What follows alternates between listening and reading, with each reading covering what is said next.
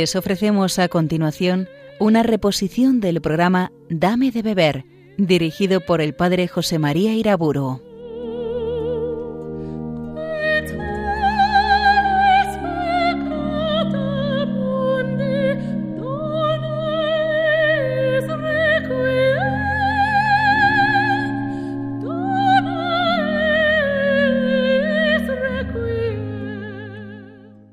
En el nombre del Padre, del Hijo y del Espíritu Santo. Señor, enséñanos a orar. Te pedimos este don supremo, la oración, porque la oración nos hace unirnos a ti y de ti proceden todos los bienes. Danos la oración y en cierto modo ya con eso no necesitamos más. La oración es la clave que nos abre la puerta a todos los bienes. En la pasada conferencia comencé a exponer el camino de la oración en sus diferentes fases y describí el punto cero, la situación de los cristianos que no tienen oración. Comentaré ahora las formas de la oración a los comienzos de la vida espiritual el cristiano principiante, durante su vida ascética, que está caracterizada por el ejercicio predominante de las virtudes, avanza a remo en la navegación de su vida espiritual. Unas virtudes que le hacen participar de la vida sobrenatural al modo humano. Este practica su oración con la asistencia del Espíritu Santo en formas activas, discursivas, con palabras, imágenes, conceptos. Ora pues laboriosamente. Estas oraciones, como otras actividades y trabajos, producen lógicamente en él cansancio.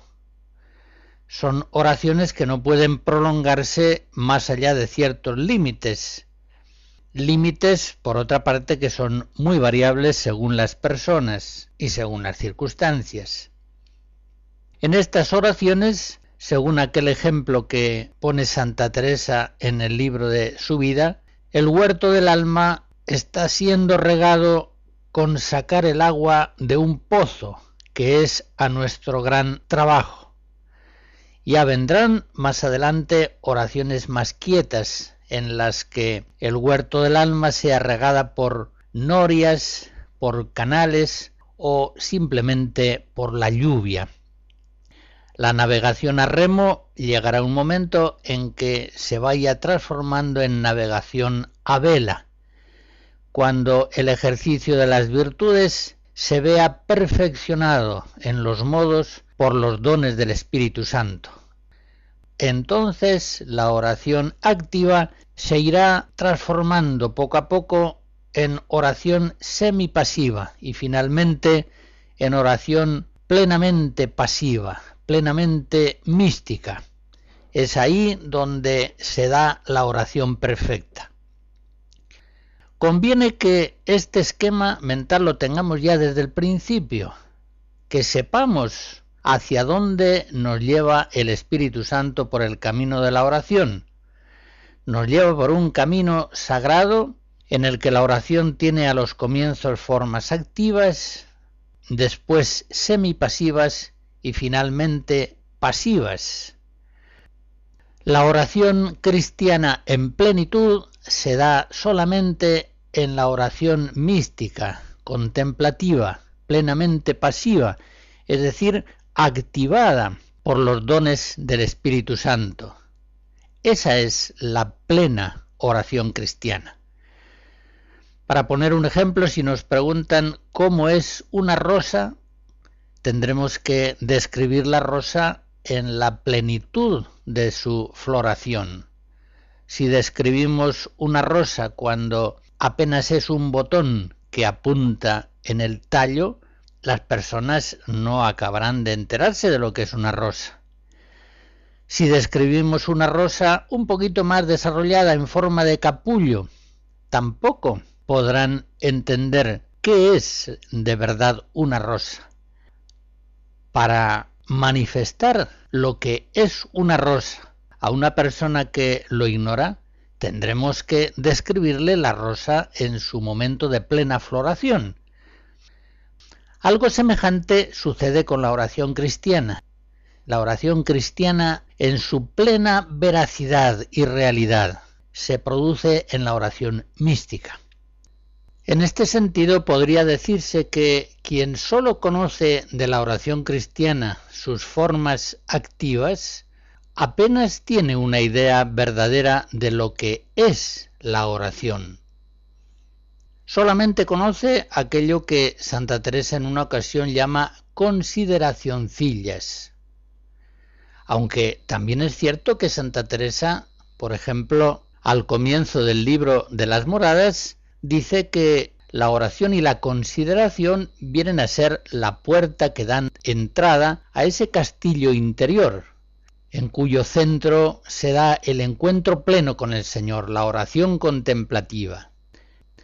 Por tanto, no llegaremos a esa oración mística en la que la barca avanza en la oración y en la vida ordinaria bajo el soplo del Espíritu Santo, navegando a vela, si antes no practicamos perseverantemente el ejercicio de las virtudes, tanto en la oración como en la vida ordinaria.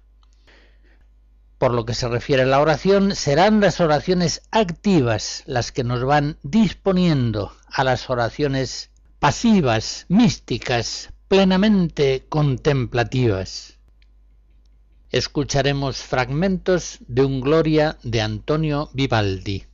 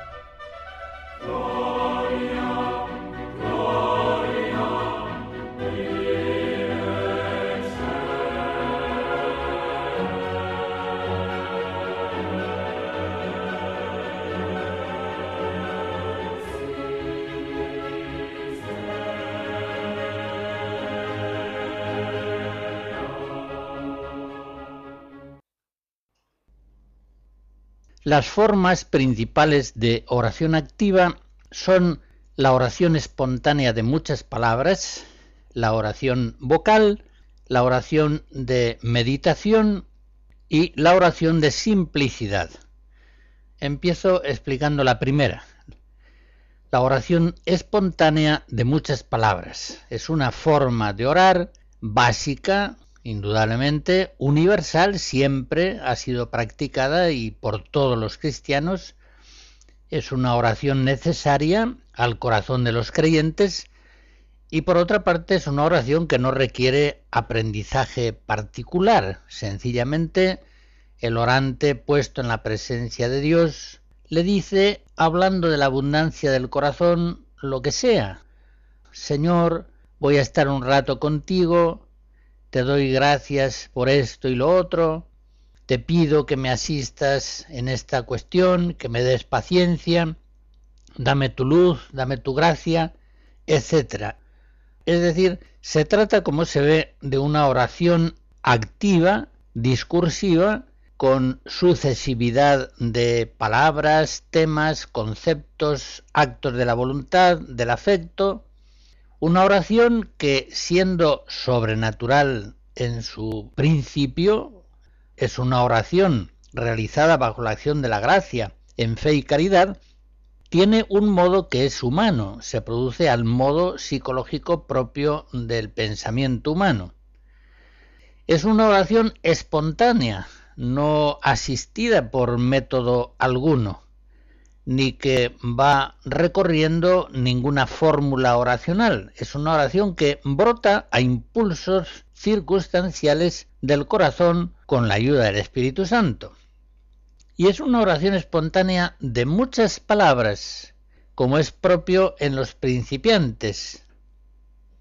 Pues bien, todos los cristianos, en mayor o menor medida, se ejercitan, han de ejercitarse en esta oración espontánea de muchas palabras. Pero, por otra parte, no conviene sobrevalorar esta modalidad de la oración como lo hace un subjetivismo individualista tan peculiar de nuestra época. Yo recuerdo preguntándole a una niña a ver en el colegio qué oraciones les enseñaban las religiosas, me contestó muy seriecita que ya les habían enseñado que rezar oraciones vocales eso no era una oración auténtica, que ellas tenían que rezar según lo que se les fuera ocurriendo en cada momento. Como se ve, a estas niñas ya desde chiquitas las habían alergizado hacia la oración vocal, dándoles una valoración exclusiva prácticamente de la oración espontánea.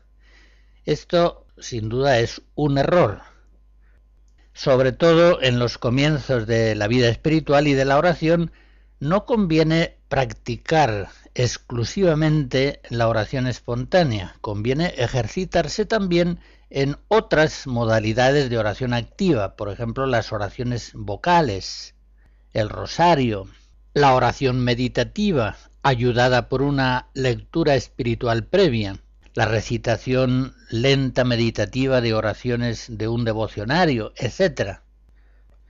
A los comienzos de la vida espiritual, el alma del cristiano principiante está todavía muy débil en la fe y en la caridad. Todavía la acción del Espíritu Santo le resulta extraña, en cierto modo. En otras palabras, cuando el principiante se mueve espontáneamente, no se mueve siempre por obra del Espíritu Santo, sino partiendo de un alma que, si vale la expresión, todavía es bastante carnal. Y por eso sus acciones y oraciones tienen poca calidad cristiana, son escasamente movidas por el Espíritu Santo. Por eso el cristiano que comienza la oración debe ejercitarse no solamente en la oración espontánea, sino también en esas otras formas de oración activa en las que el Espíritu Santo, a través de la Madre Iglesia, muy especialmente por las oraciones vocales, le va enseñando a orar. Una vez más habría que recordar la norma de Cristo, lo que nace de la carne es carne, lo que nace del espíritu es espíritu. Una oración espontánea puede ser muy auténtica, pero puede ser auténticamente pobre, precaria. Una oración que apenas tiene vuelo de alabanza, egoísta, que está muy centrada en el propio orante, porque todavía su mente y su corazón están muy escasamente configurados a Cristo.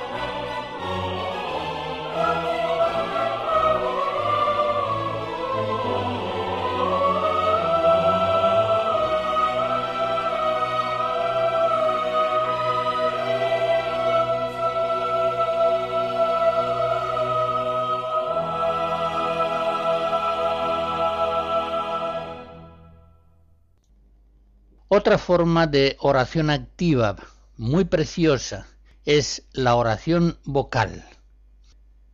La oración vocal consiste en la recitación de fórmulas oracionales ya compuestas. Se trate de salmos, el Padre Nuestro, el Ave María, el rezo de las horas litúrgicas, es también, claro, una oración vocal. La oración vocal es el modo de orar más humilde, el más fácil de enseñar y de aprender el modo más universalmente practicado en la historia de la Iglesia y también, creo yo, en el presente. La oración vocal es el modo más válido en todas las edades espirituales. A diferencia de otras oraciones activas, la oración vocal extiende su vigencia hasta el umbral mismo de la oración mística contemplativa. El cristiano, por otra parte, rezando las oraciones vocales de la Iglesia, procedentes de la Biblia, de la liturgia o de la tradición piadosa, está abriendo su corazón al influjo del Espíritu Santo, que le va enseñando a orar de este modo, que le va configurando así a Cristo orante. Por la oración vocal el cristiano se hace en la oración como niño y aprende a orar en el regazo de la Santa Madre Iglesia. Por eso podemos decir que Cristo y su Iglesia hallan en las oraciones vocales no sólo la mejor escuela de oración, pues por esas oraciones el orante va asimilando los pensamientos, deseos y actitudes más gratos al Padre. Encuentran también en la oración vocal la más eficaz catequesis, ya que, como dice el adagio antiguo, lex orandi, lex credendi, se cree según se ora, se ora según se cree. Fíjense que en las oraciones vocales de la liturgia y de la mejor tradición piadosa católica, toda la fe y la espiritualidad de la Iglesia, en toda su amplitud y perfecta armonía, van siendo inculcadas diariamente en una catequesis eficacísima en aquellos que hacen suyas esas oraciones vocales. Como digo, toda la fe y la espiritualidad de la Iglesia se inculca en la mente y en el corazón de aquel orante que hace suyas día a día las oraciones vocales de la Iglesia. La adoración, la ofrenda, la alabanza, la súplica, el agradecimiento, la devoción a la Trinidad, a María, a los ángeles, la conversión, la elevación de los trabajos ordinarios, la acción apostólica, la cruz, la gracia, la vida eterna, todos los aspectos fundamentales de la vida cristiana están recordados, inculcados, activados en forma de oración en esas oraciones vocales que proceden de la Biblia, de la liturgia o de la tradición piadosa de la Iglesia. Es significativo que los falsos místicos, alumbrados, quietistas, todo género de espirituales desviados menosprecian la oración vocal y la relegan a niños, beatas o ignorantes. Estiman quizá que sus espíritus están volando a tales alturas que no pueden descender a la pobreza de las oraciones vocales están en un error inmenso. Los santos y los grandes maestros espirituales han recomendado encarecidamente la práctica de la oración vocal. Santa Teresa de Jesús, por ejemplo, escribe en El Camino de Perfección, capítulo 25, diciendo, no penséis que se saca poca ganancia de rezar vocalmente con perfección, y os digo que es muy posible que estando rezando el Padre Nuestro, os ponga el Señor en contemplación perfecta o rezando otra oración vocal. Sí es cierto que la oración vocal con frecuencia se hace mal y de ese modo se desprestigia. Cuántas veces la oración vocal se hace deprisa, sin atención, sin apenas entender lo que se está diciendo, porque se desconocen los textos. Cuando así se practica la oración vocal, el Señor se queja y dice este pueblo me honra con los labios, pero su corazón está lejos de mí. Isaías 29 y también en palabras de Jesús, Marcos 7. Santa Teresa dice en el libro primero de las moradas, capítulo primero, que aquel que no advierte con quién habla en la oración y tampoco no advierte lo que pide y quién es quien pide y a quién, a eso no lo llamo yo oración, aunque mucho menee los labios. Pero la oración vocal no tiene por qué ser mal hecha. Todas las cosas, por buenas que sean, pueden ser mal hechas. Hagámoslas bien, para que muestren toda su virtualidad perfectiva en nosotros. Recordaré algunas normas elementales para hacer bien la oración vocal en primer lugar, atención a quién se está hablando. Darse cuenta de que estamos hablando al Señor, que Él acoge nuestra oración, más aún, que Él mismo es el que ora en nosotros, el que impulsa esas oraciones vocales en nuestra mente, en nuestro corazón, en nuestros labios. En primer lugar, pues, atención con quién estamos hablando. Esto es lo esencial para que en la oración vocal haya un encuentro personal, inmediato, amistoso entre Dios y el hombre. Para que en la oración vocal captemos la presencia amorosa del Señor. En segundo lugar, atención a lo que estamos diciendo Podemos pasar por oraciones vocales bellísimas sin apenas enterarnos de lo que estamos diciendo. Sería como un campesino que nunca observa la belleza del paisaje cuando va a su trabajo, al campo. No pone atención, no se fija en esa belleza, por grandiosa que ésta sea. Quizá precisamente porque la tiene siempre, delante, día tras día. De modo semejante, puede haber cristianos que no se dan cuenta de la belleza de los textos que diariamente rezan en la Eucaristía y en las horas. Y no se dan cuenta quizá porque apenas han estudiado meditativamente los textos, o porque no ponen suficiente atención, o porque van demasiado deprisa. Y así, cuando la oración vocal está mal hecha, aburre y cansa.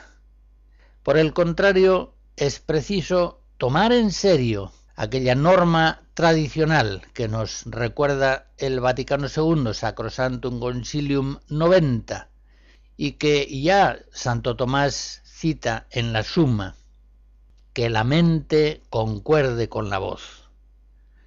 Por tanto, resumiendo, las dos normas fundamentales para hacer bien la oración vocal, la primera, atención a quién se habla, con quién estamos hablando, quién ora en nosotros. Y en segundo lugar, atención a lo que se está diciendo en esas oraciones.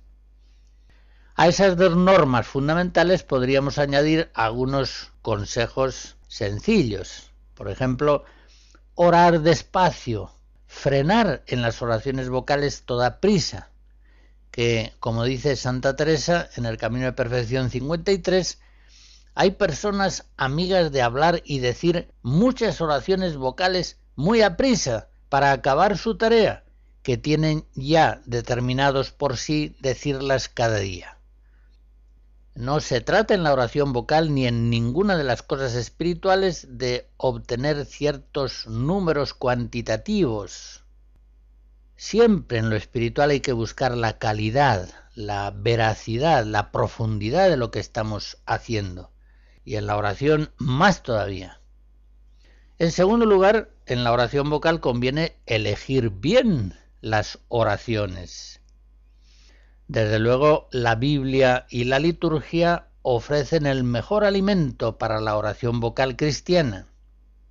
El Padre nuestro es la más preciosa de todas las oraciones posibles, es la oración más grata a Dios, porque nos la ha enseñado el mismo Jesús, su Hijo, su amado, su predilecto. Rezamos el Padre Nuestro tres veces cada día, en laudes, en la misa y en vísperas. Aparte, claro está, del rosario u otros momentos en que recemos la oración del Señor. Elegir bien las oraciones vocales. Ciertamente la liturgia de las horas y otros devocionarios preciosos que la Iglesia nos ofrece nos dan bellísimas oraciones cristianas que están esperando ser asimiladas y pronunciadas por nosotros. En tercer lugar, conocer bien los textos. No basta con elegir bien las oraciones vocales si no las conocemos bien, por ejemplo, los salmos. No es fácil rezar con unas fórmulas oracionales que no se entienden bien o que al resultar difíciles, captan en sí mismas demasiado la atención del orante. Conviene estudiar y meditar aquellas fórmulas que van a sustentar habitualmente nuestra oración vocal, muy especialmente las oraciones del misal, de la liturgia de las horas, el Ave María, el Padre Nuestro, etc. Otro consejo también elemental, brevedad en las palabras. Así lo advierte Jesús. San Juan Clímaco, un gran maestro espiritual, dice, no ores con muchas palabras, no sea que, buscando cuáles decir, tu mente se distraiga. El publicano con una palabra aplacó a Dios. El ladrón en la cruz fue salvado por una palabra llena de fe. La abundancia de palabras en la oración llena con frecuencia la mente de imágenes y la distrae. Una sola palabra, muchas veces, suele recoger la mente distraída. Y sigue diciendo San Juan Clímaco que hacia el año 600 era monje en el monte Sinaí cuando en las oraciones llegas a alguna palabra que te conmueve, quédate en ella. Es que el ángel custodio está orando contigo. Un consejo semejante da San Ignacio en los ejercicios. En el librito de los ejercicios espirituales propone orar palabra por palabra el Padre Nuestro y otras oraciones vocales de la Iglesia. Jesús nos dice que no oremos con muchas palabras. Orando no seáis habladores como los paganos que piensan que van a ser escuchados por su mucho hablar. No os asemejéis, pues, a ellos, ya que vuestro Padre conoce las cosas de que tenéis necesidad antes de que se las pidáis. Este consejo de Jesús en Mateo 6, orar con pocas palabras, no se opone, por supuesto, a la repetición de las palabras como él mismo lo hizo en el huerto de los olivos. Decía una sola palabra, pase de mí este cáliz, pero no se haga mi voluntad sino la tuya. Marcos 14. Pero la repetía una y otra vez al rezar las oraciones vocales, cuántas veces nos ayuda a repetir una y otra vez la misma oración vocal. Piensen, por ejemplo, en la repetición de las Ave Marías en el rezo del rosario. No nos cansa. Estamos diciendo siempre lo mismo, pero profundizamos más y más lo que decimos por medio de la repetición. O piensen, por ejemplo, en la oración de Jesús, la oración que se ha difundido en los tiempos modernos por el librito de El peregrino ruso. En la oración de Jesús, de origen oriental, se repite una y otra vez, Señor mío Jesucristo, ten misericordia de mí. Una y otra vez, acompasando esa oración con el ritmo respiratorio. Señor mío Jesucristo, ten misericordia de mí. Una y otra vez, a lo largo de todo el día. Esto no es orar con muchas palabras. Esto no va en contra del consejo de Jesús. Es la misma palabra la que una y otra vez se repite, se graba más y más en el corazón, en la presencia del Señor. Orando así en las oraciones vocales, prestando atención a quién se habla, con quién estamos hablando, prestando atención a lo que se dice, orando despacio, eligiendo bien las oraciones, conociendo bien los textos, procurando la brevedad en las palabras, poniendo atención e intención en lo que estamos diciendo. Los cristianos hallamos en la oración vocal el camino más perfecto para ejercitarnos en las oraciones activas.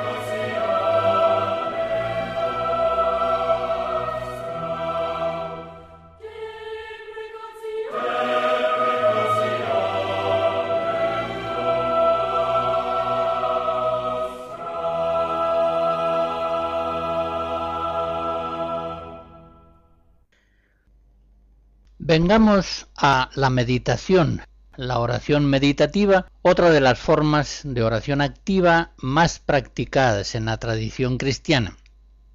El orante al meditar trata amistosamente con Dios y piensa con amor en Él, en sus palabras, en sus obras. Es pues una oración activa y discursiva sumamente valiosa, para entrar en intimidad amistosa con el Señor y para ir asimilando personalmente los grandes misterios de la fe. De poco vale, por ejemplo, creer que Dios es creador si se ve el mundo con ojos paganos.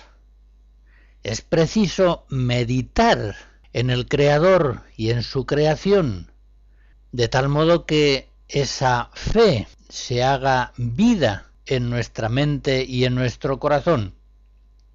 La providencia divina, el misterio de la cruz, la caridad, la Eucaristía, el amor al prójimo, todo debe ser objeto de una oración meditativa.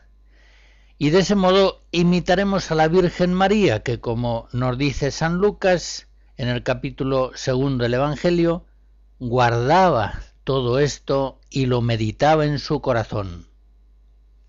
Hay sin duda en la meditación una parte discursiva, intelectual, reflexiva, que tiene gran valor, sobre todo para aquellos que no acostumbran leer o estudiar. Pero notemos que en la oración meditativa todavía más importante es el elemento amoroso, volitivo, de encuentro personal e inmediato con Dios, con quien sabemos que nos ama. En este sentido, de esos dos elementos propios de la oración meditativa, el intelectual y el volitivo amoroso, ciertamente que el más importante es el segundo, el amor que nos une a Dios en la meditación. Así es como la meditación viene a ser un encuentro personal y amoroso con Dios, Santa Teresa pone en guardia del peligro de que en la oración meditativa prevalezca demasiado el elemento intelectual, discursivo. Por eso dice, a los que discurren en la oración les digo que no se les vaya todo el tiempo en esto, que no está la cosa en pensar mucho, sino en amar mucho. Cuartas Moradas, capítulo primero. Uno puede hacer la meditación, pongamos como ejemplo la parábola del buen samaritano, en tres niveles distintos. Puede hacer sobre la parábola del samaritano, en primer lugar, una meditación pagana, digámoslo así, pensando en la oración, es admirable la conducta del samaritano, yo voy a procurar hacer lo mismo que él cuando me encuentre con un necesitado. Bien, eso está perfectamente pensado, pero propiamente no es oración. Es una reflexión ética que no nos saca del propio yo y que no produce propiamente encuentro con Dios. En segundo lugar, sobre la parábola del buen samaritano o sobre cualquier otro tema, podemos hacer una meditación cristiana, pensando, por ejemplo, el samaritano me está simbolizando a Cristo, que se inclina sobre la humanidad caída, enferma, y yo como Cristo también debo ser compasivo, inclinarme a mi hermano necesitado, etcétera, etcétera. Está muy bien, está muy bien, pero esto sigue sin ser oración. Es una meditación moral, ética, hecha con fe, por tanto es una meditación cristiana, pero propiamente no es orante, sino en la medida en que produce encuentro personal con Dios. En tercer lugar, sobre la parábola del buen samaritano o sobre cualquier otro tema, podemos hacer una oración meditativa, o si se quiere, una meditación orante. En la presencia del Señor estamos diciendo, Cristo Salvador, que como el buen samaritano te compadeces de nosotros, inclínate a mí, que estoy herido, sáname, dame un corazón nuevo, que me haga capaz de inclinarme bajo la acción de tu gracia hacia mis hermanos, sin ignorar sus necesidades, sin pasar de largo por el camino donde están caídos. Es una oración meditativa, pero es una oración, produce encuentro personal con el Señor. Y causa en nosotros conversión, porque una y otra vez estamos suplicando al Señor que obre por su gracia en nuestras vidas. Por otra parte, los métodos de oración meditativa son múltiples Propiamente cuando hablamos de métodos en la oración nos estamos refiriendo a la oración meditativa, porque las otras maneras de oración activa no requieren propiamente método. Pues bien, los métodos de oración meditativa no deben ser sobrevalorados, como si tuviesen una eficacia casi infalible para elevar nuestra oración.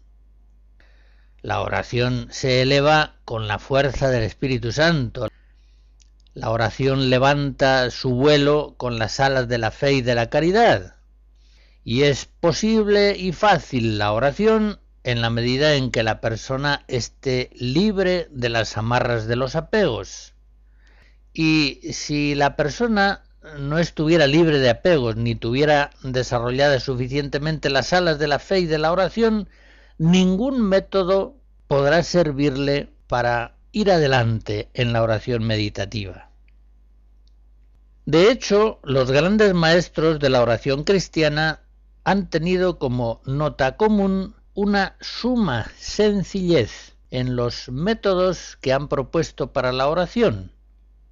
Y a quienes complican los métodos de orar, es decir, a quienes los sobrevaloran, San Juan de la Cruz les advierte que ofenden a Dios, de ese modo le agravian. En el libro tercero de la subida al Monte Carmelo, capítulo 43, dice, agravian al Señor poniendo más confianza en aquellos modos y maneras que en lo vivo de la oración. Y sigue diciendo en el capítulo 44, sepan estos que cuanta más confianza hacen de estas cosas y ceremonias, tanta menos confianza tienen en Dios y no alcanzarán de Dios lo que desean. Ahora bien, tampoco los métodos de orar, es decir, los métodos de meditar, deben ser menospreciados o ignorados. A los comienzos de la vida de oración, sobre todo, el cristiano encuentra en los métodos de oración una ayuda para levantar el corazón a Dios y para evitar las divagaciones previsibles de una mente que vagabundea en la oración sin camino, abandonada a sí misma. El método es un camino que ayuda a sujetar nuestra mente centrándola en su centro, que es el Señor, que es el tema elegido para la oración meditativa. Son muy numerosos los métodos de oración meditativa. No puedo entrar aquí a describirlos pero sí podré aludirlos brevemente. Por ejemplo, hacer la oración meditativa sobre la trama de una oración vocal, meditando palabra por palabra, rumiando frases de la escritura.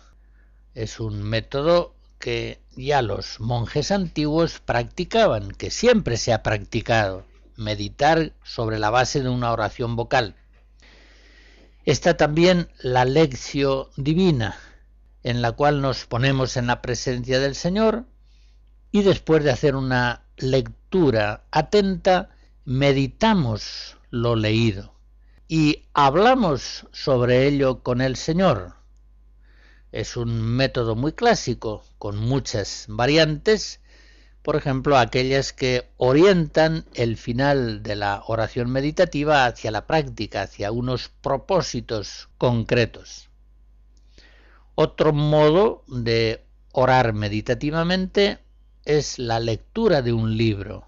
Santa Teresa de Jesús, en el Camino de Perfección, capítulo 43, nos dice, es gran remedio en la oración tomar un buen libro aun para recogernos para rezar vocalmente y poquito a poquito ir acostumbrando el alma de este modo a tratar con Dios.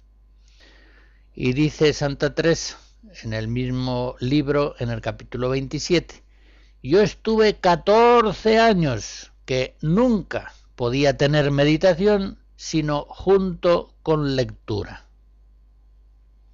Otro modo, otro método de orar meditativamente es escribir.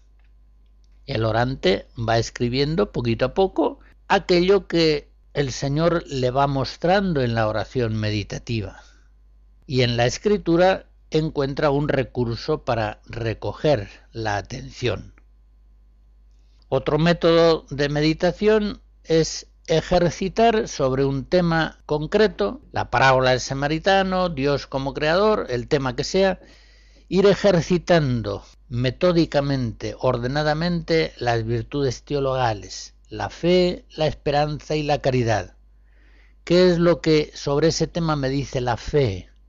¿Cómo me debo elevar en la esperanza? ¿Y cómo en relación a ese tema debo ejercitarme en la caridad? a Dios y al prójimo. En fin, los métodos de oración meditativa son innumerables y cada uno de ellos, por supuesto, admite tantas variantes, según los temperamentos, los modos personales, las circunstancias. Podemos dar algunos consejos fundamentales que afectan a cualquier modo de oración meditativa. En primer lugar, conviene que la meditación sea centrada en Cristo. Santa Teresa, por ejemplo, en el libro de la vida, capítulo 12, nos dice, el orante puede representarse delante de Cristo y acostumbrarse a enamorarse mucho de su sagrada humanidad y traerla siempre consigo y hablar con Él, pedirle por sus necesidades, quejársele de sus trabajos, alegrarse con él en sus contentos y no olvidarle por ellos. sin procurar oraciones compuestas, sino palabras conforme a sus deseos y necesidades. Bien sabemos que el centrar la oración meditativa en Cristo es el mejor modo, el mejor camino para subir a la contemplación de la Santísima Trinidad. Es esta una de las enseñanzas más insistentes de Santa Teresa cuando expone el camino de la oración. El trato amistoso con la humanidad sagrada de Jesucristo, nos dice Santa Teresa, que es el camino real que nos lleva a la contemplación plena de la Santísima Trinidad. Esta doctrina la expone con particular insistencia en el capítulo 22 de su vida y la enseña por experiencia, una experiencia que es común a todos los santos. Un segundo consejo que me parece también importante, conviene que la oración meditativa sea litúrgica, es decir, que contemple a Cristo tal como la Iglesia lo va contemplando día a día y tal como ella nos invita a contemplarlo celebrando sucesivamente sus misterios a lo largo del año litúrgico. En este sentido, el misal y las horas litúrgicas ofrecen al orante meditativo el mejor alimento para su oración, y no sólo por la calidad intrínseca de sus elementos, textos preciosos de la escritura, antífonas, oraciones de la iglesia, sino también porque en la fiesta de cada día, en el momento concreto del año litúrgico, quiere el Señor manifestarnos y comunicarnos gracias peculiares, a las cuales nos abrimos cada día por la meditación orante de la liturgia. En fin, ya se comprende ese nexo entre la oración meditativa y la liturgia de cada día debe ser un nexo preferente, pero por supuesto no necesario y exclusivo. Una desvinculación habitual entre el curso de la liturgia de la Iglesia y el curso de la meditación privada indicaría quizá a veces un subjetivismo poco atento a las luces y gracias que el Espíritu Santo quiere manifestarnos y comunicarnos por la vida litúrgica de la Iglesia. San Ignacio de Loyola manda en los ejercicios que el que los hace se centre en sólo un misterio cada vez que hace la meditación, que no ande pasando a otro hasta que corresponda, para que de este modo la consideración de un misterio no estorbe a la consideración del otro. Esta norma, que es una norma de lógica psicológica evidente, debe tenerla en cuenta el cristiano en su diaria meditación, para centrarla habitualmente en la consideración de Jesucristo tal como la Iglesia lo presenta y asimila en ese hoy lleno de gracia de su liturgia.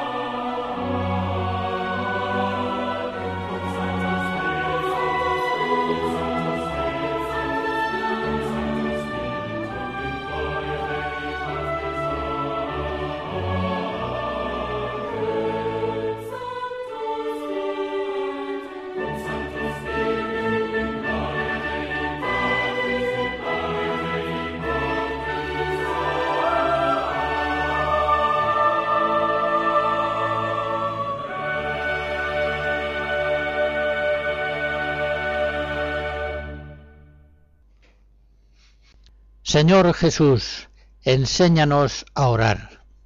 Enséñanos a perseverar en las oraciones activas realizadas a remo de virtudes, a la espera de que tu gracia, por los dones del Espíritu Santo, despliegue las velas de nuestra barca en la oración y avancemos en la oración mística y pasiva con más facilidad, con más lucidez, con más amor, con más fruto espiritual, en una oración que nos una a ti más profundamente. La bendición de Dios Todopoderoso, Padre, Hijo y Espíritu Santo, descienda sobre ustedes y les guarde siempre. Amén.